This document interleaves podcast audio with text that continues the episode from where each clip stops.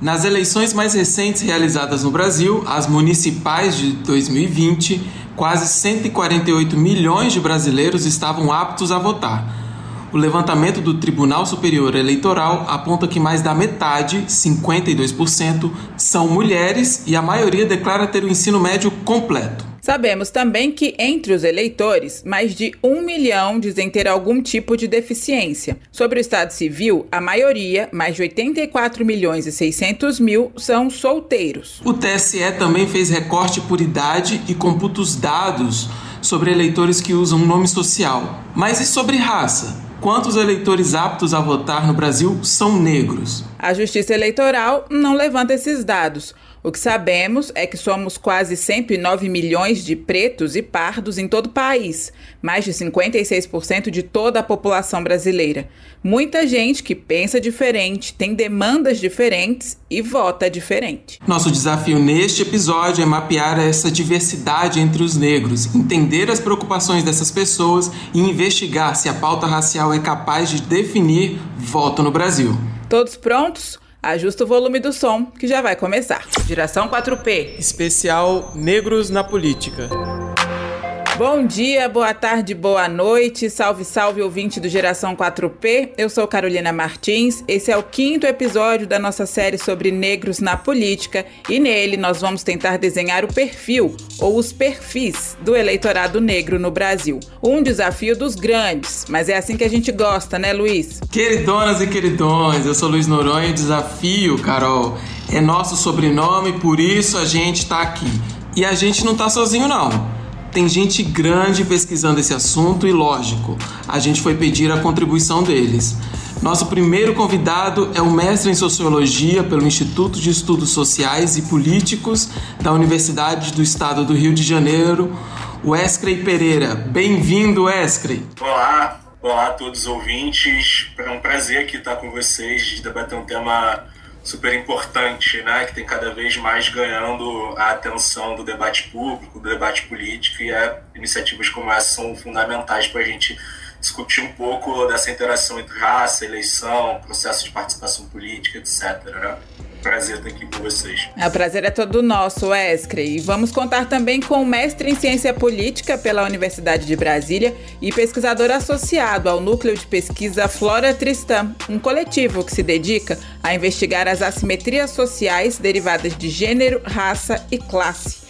Renan Almeida, muito obrigada por aceitar nosso convite. Bem-vindo ao Geração 4P. Olá a todos e a todas. É, primeiramente, gostaria de agradecer a Carolina e ao Luiz pelo convite para participar da discussão de hoje. Cumprimentar o colega Wesley. É, é um prazer para mim estar conversando com vocês aqui hoje e vamos lá.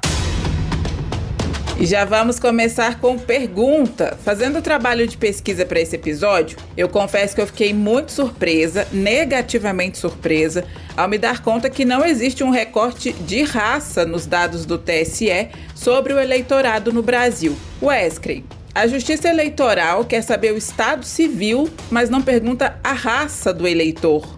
É isso mesmo? É isso mesmo. Acho que, penso eu, que é um problema para os pesquisadores e pesquisadores desse campo o levantamento de dados sobre a identidade racial de forma geral, na verdade, né? não apenas do ponto de vista do eleitorado. Se a gente for analisar, inclusive, do ponto de vista dos representantes, os dados sobre classificação racial só foram inseridos no TSE em 2014, né? a partir de uma decisão do TSE que passou a recolher os dados informativos sobre a raça, a cor dos candidatos. Então, isso cria uma barreira, um empecilho para estudos, inclusive estudos mais quantitativos, né, que necessitam desses dados mais robustos, e, e, uma, e tem uma relação distinta né, dos estudos de, de raça no Brasil em relação, por exemplo, à estratificação, os dados da PNAD, os dados do IBGE, que tem um, um período maior de informações que permite a gente, por exemplo, medir desigualdades, medir desigualdades entre raças, inclusive fazer uma, um, um debate é, que é fundamental para a questão racial, que é qual é o impacto da raça nos processos políticos brasileiros, né? sobretudo nos processos políticos vinculados às instituições políticas brasileiras. Você é, é difícil você desvincular inclusive nos estudos sobre relações raciais, é um tema importante, que é a relação entre qual é o que é mais importante para as definições é, demográficas de, de mobilidade social, inclusive de preferências eleitorais, né? Se é a raça, se é a classe. Então a gente tem um, um hiato aí gigantesco é, nesses estudos, né? Então é uma necessidade, é, uma, é, é importante, inclusive no momento onde é preciso situar, né, onde as instituições que recolhem esses dados, IBGE, o próprio Tribunal Eleitoral, estão sofrendo com, com, com processos de desvalorização. Né? Possivelmente no próximo período, os dados gerais do IBGE, da PNAD, podem ser estão sendo vão ser bastante deficitários, né? Visto que não vamos ter um censo, o investimento no censo é menor, então nós temos um problema gigantesco e coloca empecilhos bastante significativo para estudos mais robustos, né? Que é um problema não só a escassez de dados, mas também a escassez de estudos. Se a gente observar os estudos sobre é, comportamento eleitoral de pessoas negras no Brasil, o comportamento eleitoral vinculado à raça, incluir os brancos também, você tem um, você tem um, um, limite, né? São, os estudos são espaçados, você, você consegue somar no dedo o número de estudos sobre comportamento eleitoral. Renan, você é um pesquisador que investiga as dinâmicas das instituições, os desafios políticos para lidar justamente com as desigualdades estruturais. Saber quantas pessoas negras estão aptas a votar faz diferença? Sim, é, faz toda a diferença, né? E como o Wesley falou, existe um déficit muito grande né, nos estudos que investigam o comportamento político a partir da ótica racial, né? Para a gente ter uma ideia, né, do quanto essa, essa temática é pouco explorada na ciência política, que é a área em que eu atuo, é, a gente pode citar, por exemplo, um estudo do Cristiano Rodrigues, da Joana Monagredo e da Natália Porto, apresentado em 2017 no encontro, no encontro da Associação Nacional de Pós-Graduação e Pesquisa em Ciências Sociais, a ANPOX, que mostra que apenas 4% das teses e dissertações apresentadas nos principais programas de pós-graduação em ciência política do país mobiliza de alguma forma temáticas raciais em seus é, títulos ou palavras-chave, né? Isso é muito pouco né, e dentro da, da discussão específica do comportamento político, então esse número é ainda mais reduzido. Né? Isso tem a ver, claro, com a, a, o fato de que o TSE, como mencionado anteriormente, né, só passou a exigir a identificação racial dos candidatos é, a partir de 2014, né? mas é, tem a ver também com a própria forma com que a área lida com o tema. Né? É, então, quando muito, a gente tem diferenças raciais tomadas como variável controle, né, investigações que têm outros focos analíticos. É, eu acho que isso pode ser estendido também para a ciência política produzida fora do Brasil. Né? É, mas mesmo assim, apesar de todas essas limitações, eu acho que a gente tem alguns achados que foram sendo acumulados ao longo dos anos, né? É, por mais que esses estudos sejam espaçados e, e poucos, né, a gente conseguiu avançar um pouco ainda nesse sentido, né. É engraçado, a gente se deu conta dessa dificuldade na hora de fazer ah, o trabalho de pesquisa para esse episódio, que eu confesso, na minha ingenuidade, eu achei que seria um pouco mais simples. E aí de, que eu me dei conta de que simplesmente não tem dados, né? A gente não consegue nem quantificar. E a gente ouviu o Cristiano Rodrigues no primeiro episódio, ele também fala um pouco sobre isso, né? Sobre esse, essa falta de informação, né? É, e tem o fato também de que, além da identificação racial dos candidatos, é difícil também a gente é, ter acesso com algum grau de confiabilidade às é, identificações raciais dos eleitores, né? A gente consegue isso geralmente por meio de pesquisas de opinião, né? Mas mesmo nessas pesquisas a gente sabe que tem todo é, tem vieses, né? Que fazem com que as pessoas muitas vezes não se classifica enquanto é, é, pretas ou pardas, né, assim por diante. Fato é que pretos e pardos são maioria no país, justamente de acordo com os dados baseados nessas pesquisas é, que ainda tem que se descontar a questão da autodeclaração, né? mas sabemos que boa parte dos negros está nas periferias, consequência de séculos de escravização sem nenhum tipo de reparação social. Então, quando se quer analisar os perfis do eleitorado negro, precisamos estar atentos às vozes das favelas. Por isso, nós fomos ouvir Francisco José Pereira de Lima, mais conhecido como Preto Zezé, presidente da CUFA, a Central Única das Favelas. Ex-lavador de carros nas ruas de Fortaleza, no Ceará, ele agora viaja o país todo na tentativa de amplificar as demandas das periferias. Entre um voo e outro e viagens de carro pelo interior do país, Preto Zezé conversou com a gente enquanto fazia um lanche na estrada antes de seguir para o próximo destino. Ano pré-eleitoral, assédios de todos os lados. Mas existe real disposição dos partidos políticos para incorporar as demandas do povo preto periférico? Infelizmente, a política que se aproxima de nós é mais uma questão discursiva do que uma questão que nos inclui. Basta perceber que, se você olhar os partidos, a maioria são homens brancos. Então, os negros e as negras estão fora do centro de decisões. Muitas vezes, quando a gente tem espaço, é dentro de um setor do, do grupo, do movimento. Então, nós não podemos ser um setor se nós somos a maioria da população. Nós somos a maioria, o poder para ser nosso. Por que, que não é? Mesmo em agrupamentos políticos que discursam em nome das nossas causas, né? Por quê? Porque a população negra não está como coadjuvante, como protagonista. E isso impõe uma situação, é, uma dicotomia muito ruim, que é o afastamento das pessoas do fazer político do jeito que ele está colocado. E daí o resultado é a pouca participação de homens e mulheres negros, tanto porque não há uma disposição desse processo, tanto que nós não somos protagonistas da construção desses espaços, e esses espaços se constroem em nosso nome, em cima de nossas causas. É... No entanto, quando eles são forjados, eles não são abertos para nós. É tanto que você vai olhar agora a decisão do STF de a justiça obrigar os partidos a colocarem dinheiro em candidaturas negras, né? o que era a ser considerado um absurdo e no campo mais progressista não era nem para ser preciso a justiça vir ter que obrigar né, os partidos a investirem. Pelo discurso que se faz em nosso nome, isso era para ser uma prática. Para o Preto Zezé, a população negra está sim disposta e aberta a debater política, mas acaba frustrada ao ver a aproximação dos políticos só acontecendo em campanha eleitoral. E depois, quando alcançam os espaços de poder, esses políticos acabam colocando as pautas raciais na gaveta a gente já discutiu aqui, no nosso primeiro episódio, como é complicada a tramitação de projetos com temática racial no, Congresso. E se você, ouvinte, ainda não escutou esse episódio, corre lá para ouvir assim que terminar esse aqui, porque vale muito a pena.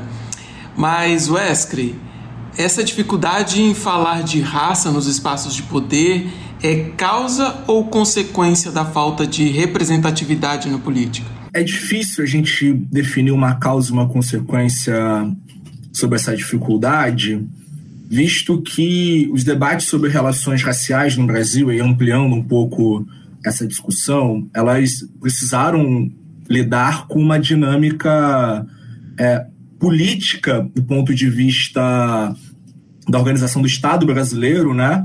que era as teorias que vinculavam a não existência de discriminação racial no Brasil. Então, do ponto de vista desse, dessa política mais de concepção de nacionalidade, de concepção das desigualdades, é, os estudos gerais dentro das ciências sociais durante um tempo precisaram contornar essa construção acerca da democracia racial e das identidades racial.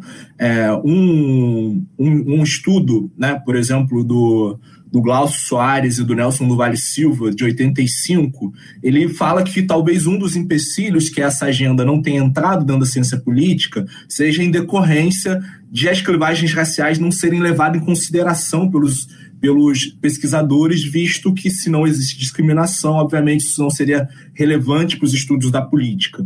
De certo modo, isso é um empecilho, né? Isso é, uma, é um grande empecilho. É, outro ponto importante é, são alguns preconceitos existentes aos próprios negros e, a sua, e uma, uma imposição sobre qual seria o seu comportamento ideal. A boa parte dos estudos partem de uma premissa é, do comportamento do negro visto as ideologias né, presume que os negros deveriam ter uma, um comportamento mais próximo aos partidos de esquerda. Então, boa parte desses estudos estão vinculados a se ou não os negros e negras pretos e pardos, e aí as outras clivagens, as outras classificações que podem ser utilizadas, é, teriam um comportamento mais próximo aos partidos de esquerda. O que fica claro hoje nos estudos é que ainda há uma dificuldade de identificar se há um comportamento coeso da população negra brasileira é, e um voto, vamos dizer, um voto étnico, né, vinculado dos negros e negras é, votando de forma homogênea. Eu acho que isso, é, o que vem demonstrando nos estudos é uma, é uma, uma grande é, uma grande dificuldade de chegar a um consenso. Você tem estudos que vão apontar um certo comportamento, outros vão dizer que não. Lembro de cabeça apenas de um estudo que visa pensar, por exemplo, se negros votam em negro, que é um estudo da Gladys Mitchell, que estudou eleitores negros em são Paulo em Salvador, e ela vai dizer também nessa perspectiva que há uma maior propensão dos negros a votarem em partidos de esquerda. Eu acho que um dos limites da ciência política hoje e da sociologia política é contornar esses, esses preconceitos, né? Tor, tor, tomar o, a população negra como ela é, uma população diversa, com diversos comportamentos políticos dentro de si mesmo, e, e aí passar a, a, estudos e avançar em estudos, que é uma agenda que tem ampliado nesse último período, que, é a ver, que tem a ver com as desigualdades próprias do sistema político. O que, que eu quero dizer com isso? Isolar o sistema político como uma unidade de estudos e entender como que essas desigualdades são produzidas é, no sistema político como um todo, né? Tomar o sistema político enquanto um, um objeto de estudos e analisar como que os partidos lidam com essa com as dinâmicas raciais e como que eles operam, não apenas como é, é, reprodutores de desigualdade, como se costuma dizer é, na, no discurso dos partidos, sobretudo dos partidos de esquerda, né, que somos, nós reproduzimos a desigualdade, mas tomar eles também como produtores da desigualdade e como que essas desigualdades são operadas nas dinâmicas partidárias, na construção e na, na, na consolidação das, das lideranças internas, na homogeneização das lideranças e na composição de poder dos grupos dominantes dentro do poder. Né? Então, acho que o, há uma necessidade ampla de você fazer uma sociologia dos partidos, visualizando as dinâmicas raciais do interior dos partidos, que vise ter mais conhecimento sobre como se estrutura esse processo de desigualdade. Né? Acho que isso é um, é um caminho que começa nesse momento a se ampliar, mas ainda muito incipiente, né? Renan, assim, pelo que a gente já conversou até aqui, já está bem evidente que faltam estudos, faltam dados, né, inclusive para embasar os estudos,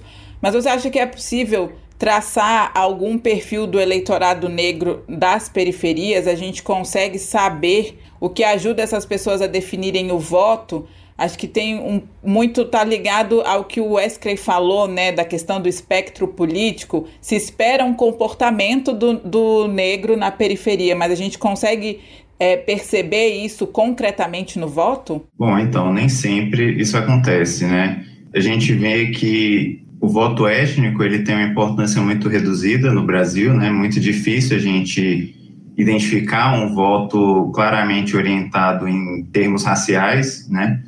É, mas é, existe um, um, um, estudo clássico né, da Elza Bercoy e do Luiz Felipe Alencastro, de 92, que mostram que, é, embora o sufrágio étnico no Brasil, né, ou seja, o voto dado a partir desses critérios étnicos ou raciais, né, se, se, tem uma importância muito reduzida no eleitorado, ainda assim, a, aquelas pessoas autoidentificadas como é, negras, né, especialmente como é, mulatos, no caso de São Paulo, ou como é, morenos, no caso do Espírito Santo, é, isso tinha um impacto na probabilidade dessas pessoas atribuírem importância ao voto étnico, né? Então, é, isso é algo importante de se destacar.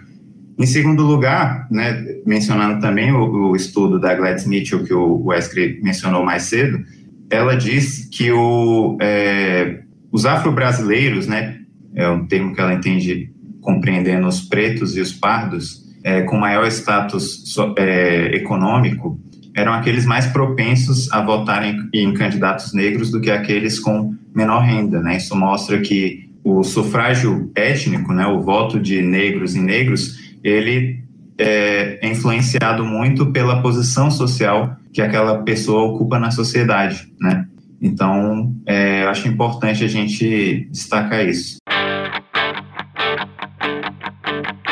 Existe ainda uma interseccionalidade importante entre eleitores negros de periferia, a religião. E sobre isso, temos dados. A maioria dos evangélicos no Brasil são negros. Pesquisa Datafolha, divulgada em 2020, aponta que 31% dos brasileiros professam a religião evangélica.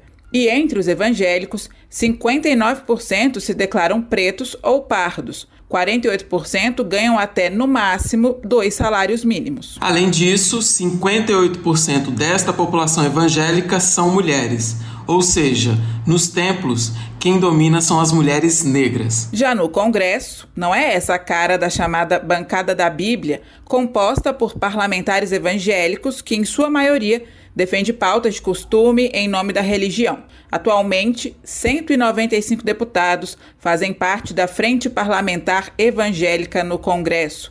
Ou seja, 38% dos deputados eleitos se declaram evangélicos. A maioria homens brancos. Será que os fiéis se sentem contemplados? Quem representa o eleitor negro, evangélico e periférico? Eu acho que nenhum evangélico hoje deve se sentir representado por essa bancada evangélica na sua totalidade, né?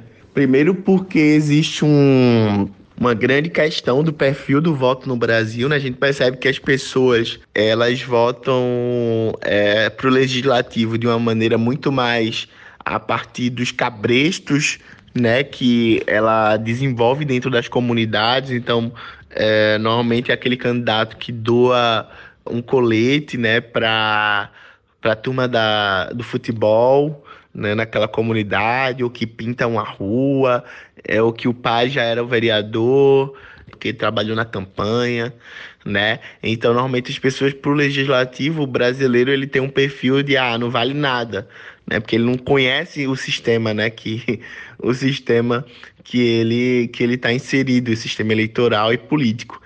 É, já começa daí. Então, o brasileiro ele olha para essas vagas, né? E ele não vota tão a sério né? Como ele vota para o executivo, como ele vota para um prefeito, para um governador, para um presidente, que não necessariamente precisa ser evangélico. Então a gente vai ter aí a representação, né, de várias pessoas dentro da igreja a partir desses votos é que são meio que jogados fora, né? Então assim, minha igreja tem um representante evangélico, né? Eu vou lá votar nele, é mais fácil votar nele. Então, é, essa bancada não representa essas pessoas, mas existe esse lugar, como eu disse, da compra dos votos, né, do voto de cajado, que é um perfil do voto brasileiro e que isso acaba fazendo com que a gente tenha uma crise representativa. Essa análise que você ouviu foi feita pelo Jackson Augusto, que faz parte da coordenação nacional do Movimento Negro Evangélico e é articulador nacional do Perifa Connection. Ele é a terceira geração de evangélicos batistas da família. Como Jackson mesmo gosta de dizer, ele foi parido e criado dentro da igreja e reconhece esse espaço como o responsável pela formação social e política dele. Conhecido como afrocrente nas redes sociais, Jackson avalia que quem hoje dialoga com os evangélicos e está dentro das igrejas é o movimento conservador da direita. Isso fez com que qualquer pauta mais alinhada à ala progressista fosse endemonizada. O espaço né, do, do cotidiano está dentro é também das igrejas. As igrejas também são espaços comunitários de organização e de resolução de problema dentro das periferias. Né? Isso é importante colocar. E é um importante instrumento de denúncia é, da ausência do Estado nas periferias. Né? Então, eu não acho que a esquerda ela está sabendo dialogar com os evangélicos porque houve uma ruptura né? Houve uma ruptura da esquerda com os evangélicos e ainda houve uma cooptação da direita né, por esses evangélicos. Então, to, tanto que é o inimigo dos evangélicos agora não é mais o, o diabo, né, aquilo que que é contra os ensinamentos de Jesus. Agora o inimigo dos evangélicos é a esquerda.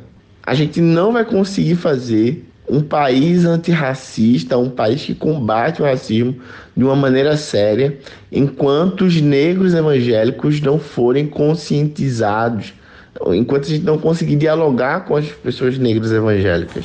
Wesley, e aí vem essa pergunta, né? Você concorda com essa análise do Jackson? Você acha que existe uma maneira hoje de pensar a política sem levar em consideração o, o fator religioso? Bom, é, respondendo a última que você traz, né? Se há como a gente pensar uma política sem incorporar as clivagens religiosas, dinâmicas religiosas e na sua relação com a política, eu acho que não. Acho que a política em si, de certo modo, é, e a religião, elas têm uma história longa, né? Ao longo da modernidade e as influências de outras religiões na dinâmica política. No Brasil, a gente pode marcar o catolicismo e seus processos, as suas relações com a política antes e etc., na própria consolidação do Estado e tudo que foi possível né, a eles aqui no nosso Brasil. De e nesse momento, sobretudo a partir da década de 70, com esse avanço das denominações neopentecostais, né, o crescimento, cada vez mais eles assumem né, uma, uma face é, religiosa para dentro da política muito forte. Então, já desde a redemocratização, você tem é, essa bancada é, protestante neopentecostal, né? Eu gosto de falar, inclusive, de separar. É, a galera geral, o, o pessoal geralmente fala bancada é, cristã ou, bancada evangélica, né? Mas tem uma bancada cristã também, setores católicos que são conservadores e que atuam de forma um pouco menos pública, né? Mas nos bastidores operam as mesmas políticas dessa bancada evangélica, que é uma bancada um pouco mais visível, porque é uma bancada que tem a sua expressão pública muito evidente, né? São aqueles que estão o tempo todo vou por assim dizer, caçando polêmicos. Então, acho que é, não há como a gente fugir dessa questão na política. De outro modo, eu acho que tem um problema na, nessa, nesse argumento dele sobre uma suposta um suposto voto de cabresto, né? Obviamente, nós temos problemas da nossa democracia, que envolve, por exemplo, no Rio de Janeiro, lugar de onde eu falo, o domínio de determinados territórios pelas milícias, milícias que às vezes estão vinculadas a igrejas e etc., que é um grande problema. No entanto, isso não pode ser tomado como de uma forma generalizada e incorporar possíveis interesses como iluminação de postes e formulação de política pública produzidas pelos vereadores a partir de um preconceito que o voto não possa vir daí. O voto é o interesse de qualquer setor da sociedade, então não podemos criminalizar é, políticas públicas, é, asfaltamento de rua, distribuição de de, por exemplo, bolsas famílias, etc., como um problema de clientelismo, porque o interesse dos eleitores de diversas formas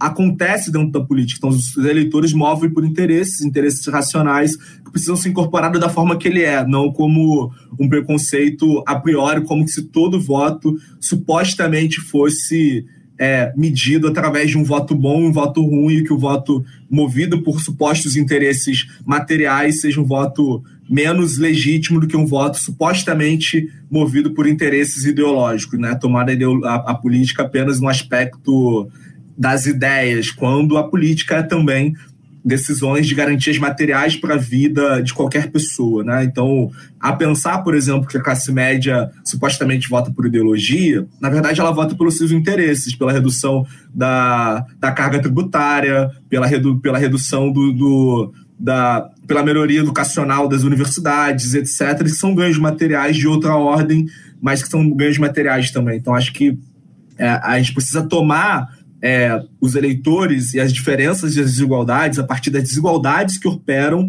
né, os interesses de cada eleitor. Então, atuar a partir daí.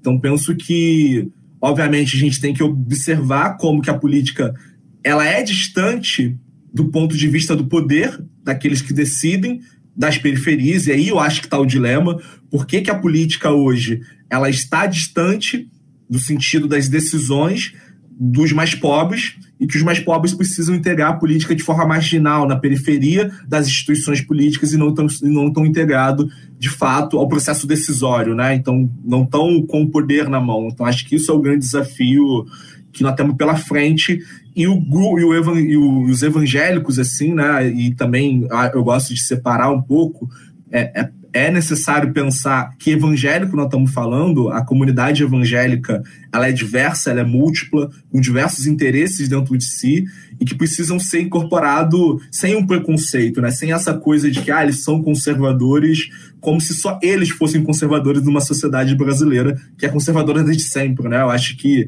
inverter o ponto de partida não, são os, não é um avanço do conservadorismo momentâneo, ela é uma dinâmica na sociedade brasileira. O conservadorismo é, sofreu durante um período, talvez um retrocesso, ali naquele período da, da, do avanço de políticas democráticas, de esquerda, de promoção de, de direitos individuais, democráticos, mas é, a história do Brasil é sempre a história de violação dos direitos. Nós somos o país que mais mata transexuais no mundo, nós somos o país que mais mata ativistas dos direitos humanos no mundo, nós somos o país que mais matou, é, que, que, mais mata negros e negras no mundo. Então, isso é uma tônica que nós precisamos tomar isso. É, costumo dizer que nós precisamos tomar as coisas como elas são, para a partir daí atuar e pensar políticas redistributivas, de, de, de igualdade, de representação.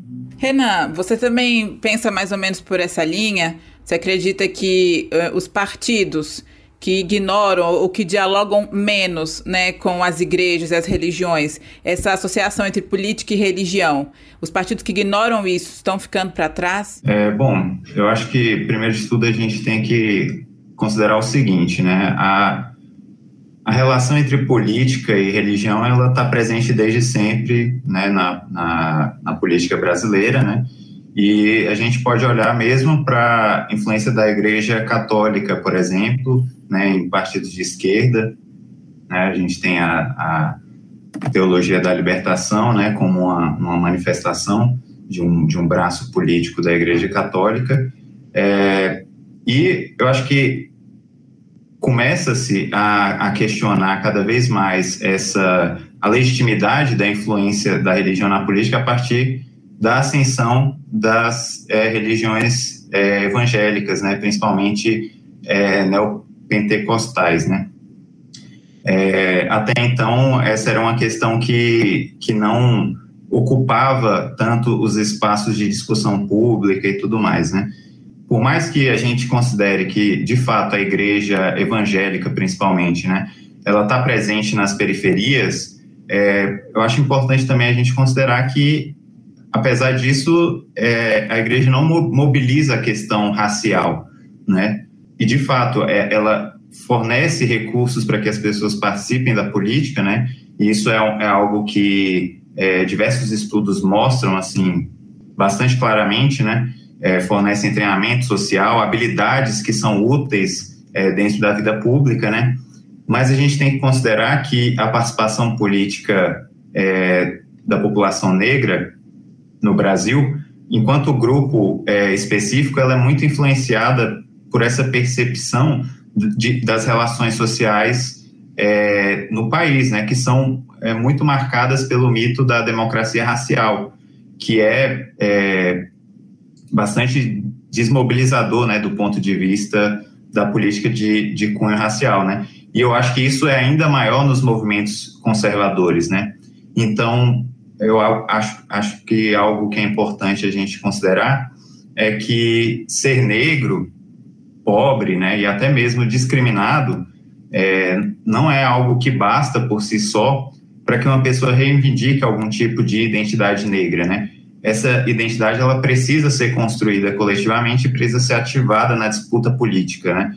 É, e eu acho que é algo que é, as igrejas evangélicas é, que atuam na, na, periferia não fazem, né?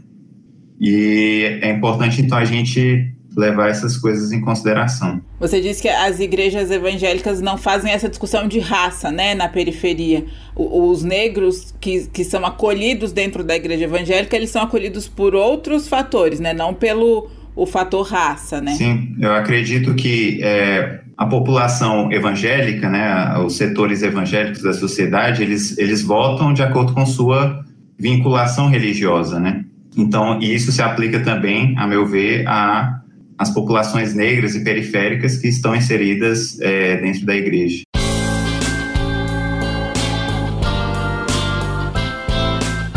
A gente sabe que as demandas da população negra são grandes e diversas.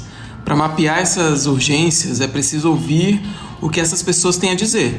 Preto Zezé, presidente da CUFA, diz que entre os negros da periferia as necessidades são básicas e quase todas as demandas passam pela economia. A população negra está em todos os indicadores de que você olhar aí, né, de exclusão de todos os aspectos. No entanto, é, essa população negra ela, ela possui um poder de consumo de 1,7 trilhões.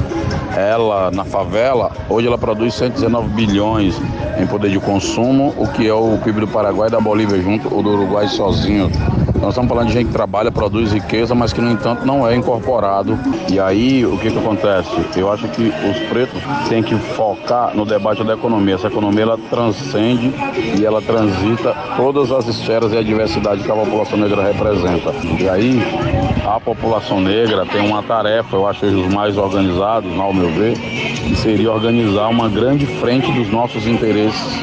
Qual é a agenda pública, política da população negra? E a partir dela, a gente pautar todos os políticos, pautar todos os partidos e não ser pautado ou dividido por eles. A gente ouviu também um forrozão aí ao fundo, porque o Preto Zezé falou com a gente enquanto faz essa caravana pelo país tentando levar essa pauta das periferias em ano pré-eleitoral, é importante a gente dizer, né? É, e entre os evangélicos nas igrejas, o movimento evangélico também quer ser ouvido. Jackson Augusto, o afrocrente, admite que não é fácil, mas avalia que há brechas para a construção desse diálogo. Existe sim, né, uma não hegemonia. Então, os não hegemônicos, né, que não é a totalidade da igreja, a gente consegue dialogar. Né, o movimento negro evangélico ele consegue dialogar sim com as igrejas, a gente consegue dialogar é, com os pentecostais, a gente consegue dialogar com os históricos, a gente consegue dialogar com os pastores que estão na periferia, que não estão nos dias no, no dia a dia da igreja. Agora, isso é a maioria da igreja? Não, não é a maioria, não é a hegemonia, porque a hegemonia está comprada é, e cooptada a partir de um espaço, a partir de um lugar por uma agenda conservadora, mas pior do que isso, por uma agenda fundamentalista, né, que traz o negacionismo, que traz aí vários preconceitos históricos estruturais. Então a gente ouviu aí as falas do Zezé Preto Zezé sobre a questão da pauta econômica, que ele acha que é primordial para a população negra de periferia, e do Jackson Augusto, o afrocrente, é, dizendo que é possível investir aí nas brechas que existem nas igrejas evangélicas para a construção de um diálogo. Wesley, como você enxerga essa movimentação daqui para frente? Esses eleitores, você acha que eles vão ter mais espaços para pautar a agenda política de maneira efetiva? Os eleitores negros, né? Eu, observando o contexto político, acho que a gente precisa, de certo modo, pensar a participação do negro à luz do que está acontecendo na conjuntura brasileira, nós temos um período um pouco, bastante, na verdade, tenebroso daqui pela frente. Nós estamos visualizando, desde 2016, 2015, um avanço da, da, da, retirada de direitos que foram consagrados à Constituição de 88. Acho que é importante demarcar isso.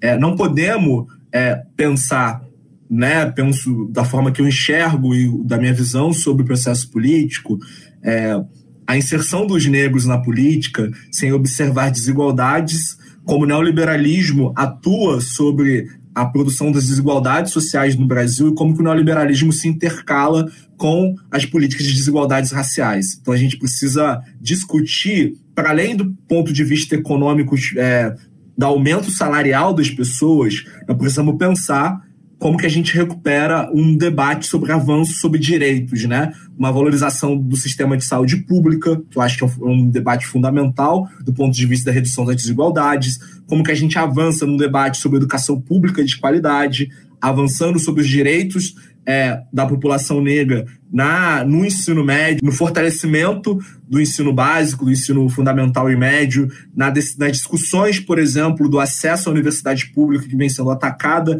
recentemente, tem redução de recursos da ciência e tecnologia. Então, o debate sobre a participação política dos negros e da garantia dos direitos dos negros tem a ver com um debate sobre as desigualdades, sobre o sistema capitalista, sobre o neoliberalismo que avança sobre agenda do governo autoritário no último período do Bolsonaro. Né? Eu acho que isso é um ponto fundamental para a gente pensar a nossa participação. Então, obviamente, o debate econômico ele é central, mas ele não pode ser feito só de um debate econômico sobre marcos salariais, né? ele precisa ser feito de, de um debate completo. Então, acho que tem um conjunto de questões importantes, mas o que a gente vê hoje é um processo de desdemocratização do Estado brasileiro, de diminuição da participação popular, da participação do povo dentro da política e de um avanço de vias antidemocráticas que visam a não participação. E, é importante situar, por exemplo, como que no último período os pobres ficaram mais pobres, mesmo numa crise econômica, os ricos ficaram mais ricos. Então, acho que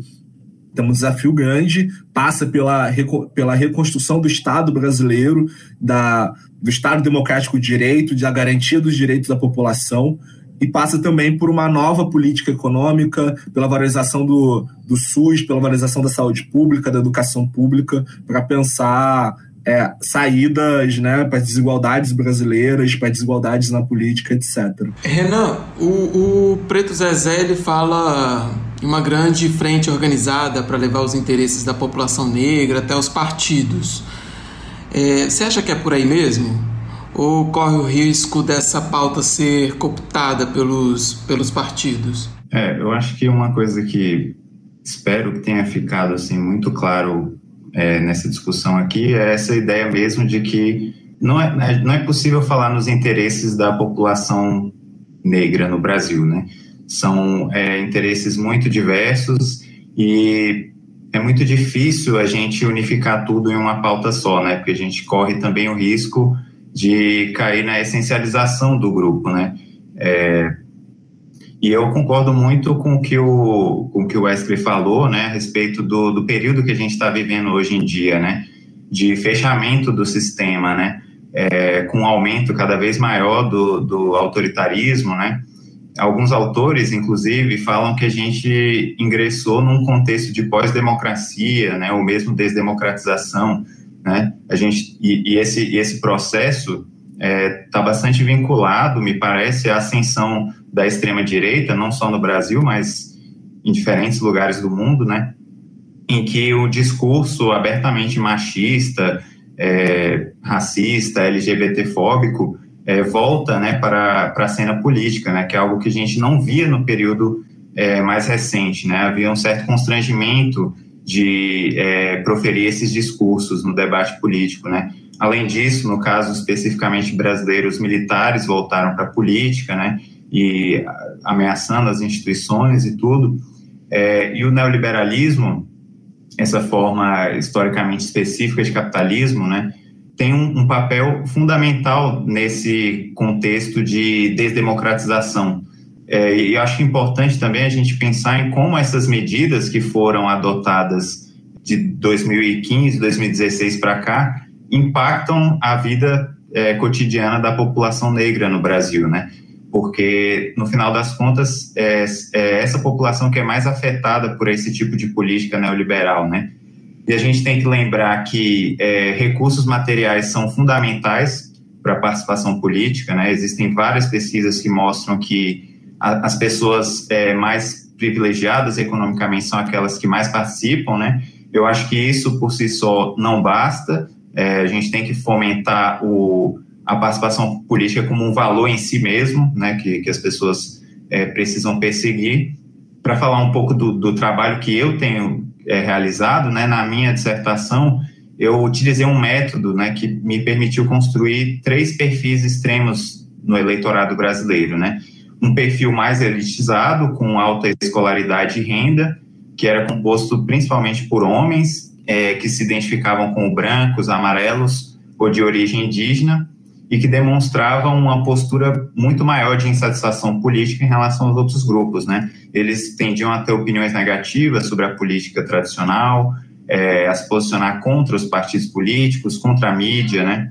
É, também um segundo perfil, é, também elitizado, é, que por sua vez é mais engajado com a política, né? composto por pessoas é, filiadas a partidos, sindicatos e outras organizações políticas, mas que não é definido é, especificamente por raça, né? E por último, acho que é uma, um achado interessante é, da minha pesquisa que eu realizei na minha dissertação, é de um perfil que é composto basicamente por mulheres, né, que se identificam ou como pretas ou que não sabem se identificar racialmente, né? Isso é uma questão importante, acredito eu. É, e também com baixa é, escolaridade e renda, né? Muitas vezes beneficiárias do, de programas de transferência de renda como o Bolsa Família, né? É, sem falar em, em, em, no fato de serem pouco envolvidas com política, né?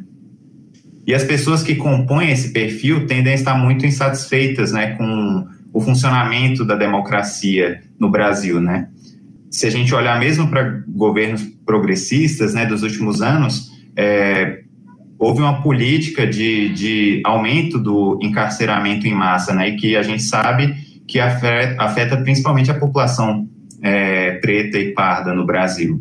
E com relação a essa questão econômica, né, a gente verifica nesse perfil do eleitorado brasileiro que eles também discordam bastante da afirmação de que é, só o crescimento econômico pode garantir o bem-estar das pessoas, né?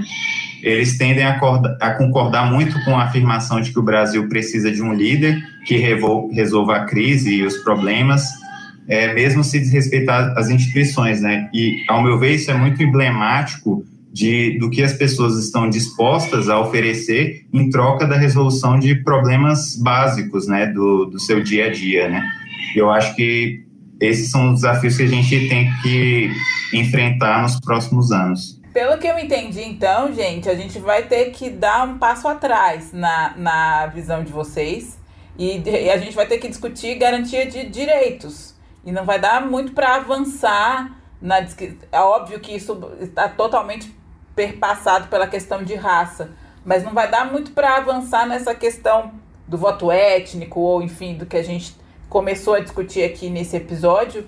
Pelo menos para os próximos anos, a gente vai ter que se debruçar ainda nessa questão do, da garantia de direitos que estão ameaçados, né? Uma, uma, luta que já foi feita e que agora tem que ser reafirmada, é por aí? É, na verdade, talvez, é, acho que são duas coisas distintas, né? O comportamento eleitoral é uma dimensão do comportamento das pessoas. As pessoas se comportam eleitoralmente à luz de, de vários processos sociais e políticos que ocorrem em determinada sociedade. Então, a suposta não existência ou existência de voto ético é mais um diagnóstico de um determinado comportamento das pessoas do que necessariamente, é, penso eu, algo positivo ou negativo. O que nós precisamos é, pensar nesse momento são os limites que estão colocados dentro da nossa democracia. Isso envolve é, pensar a democracia tanto do ponto de vista do seu procedimento de escolha do, do decisório, de quem são os representantes, tanto do ponto de vista do acesso aos direitos sociais. Então, acho que tem um, um caminho pela frente de discutir, sim, quais são os limites desse modelo representativo que está adotado no Brasil. Né? Então, pensar por que, que por exemplo, mulheres encontram-se subrepresentadas nos parlamentos ao a brasileiro de forma generalizada. Isso não é uma questão só brasileira, a, a subrepresentação de mulheres é uma questão das democracias ocidentais como um todo, mas por que também os negros estão fora, aí no caso brasileiro isso é uma coisa mais evidente, né? porque também os negros e negras estão fora no processo decisório. Isso é uma questão importante de aprimoramento da democracia brasileira e de avanço de direitos. Né? O que fica claro nesse momento é que nós estamos num período é, bastante adverso para avanço de garantias de direitos. Eu acho que esse é o grande ponto que nós precisamos pensar, né? tanto do ponto de vista dos direitos sociais, de garantia de institucionalização de direitos, por exemplo, ações afirmativas e etc., quanto do ponto de vista de mudanças institucionais que visam aprimorar o nosso sistema político, o nosso sistema representativo, o processo eleitoral. O que está posto hoje no Congresso é justamente o contrário. São medidas que visam desdemocratizar ainda mais o Estado brasileiro e avançar em medidas que garantam a preservação do status quo. Então, eu, por exemplo, eu vejo com muita preocupação é, a essa, esse debate que começa a ser focalizado por algumas lideranças políticas sobre a mudança do sistema político brasileiro, aonde o presidente não teria o poder ou a decisão que ele tem hoje mudaria para um, um, um semi-presidencialismo, né? Se é que o que, que significa isso, né? Qual país do mundo isso é implementado? Mas isso é uma mudança que não tem a ver com avanço do direito, mas preservação do status quo, né? Então acho que é um desafio daqui para frente daquele, daqueles e daquelas que pretendem né, um país mais igualitário, um país com as desigualdades mais controladas, desigualdades menores, que sem desigualdades sociais e econômicas e que, a, que almejam esse mundo diferente. Né? Então, acho que nós temos um desafio para isso nesse período, mas acho que vai demorar um tempo para a gente repactuar e ter a possibilidade de avançar mais em garantias de direitos. Pelo jeito, o desafio é bem grande, né? Para os próximos anos, talvez para a próxima década, né? Neste episódio, Geração 4P buscou entender um pouco o perfil dos eleitores negros do Brasil. Esse desafio continua, como a gente viu, e não se esgota aqui, não é mesmo, Carol? É isso, Luiz. E a gente quer agradecer muito ao presidente da CUFA, Preto Zezé, e ao coordenador nacional do Movimento Negro Evangélico, Jackson Augusto, que gentilmente conversaram com a gente aqui, contribuindo para o debate.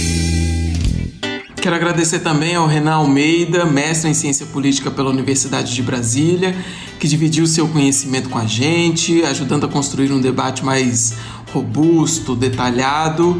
Para quem quiser acompanhar seu trabalho, Renan, suas pesquisas, onde te encontra nesse mundão de redes sociais? É, bom, é, isso pode surpreender algumas pessoas, mas eu não estou presente nas redes sociais. É, mas é, posso deixar para vocês aqui o site do Núcleo de Pesquisa Flório Tristan, né, que é o, o coletivo de pesquisadores do qual faço parte, né, é, que né, investiga os limites das dinâmicas institucionais e desafios políticos para lidar com desigualdades é, estruturais das sociedades contemporâneas, né.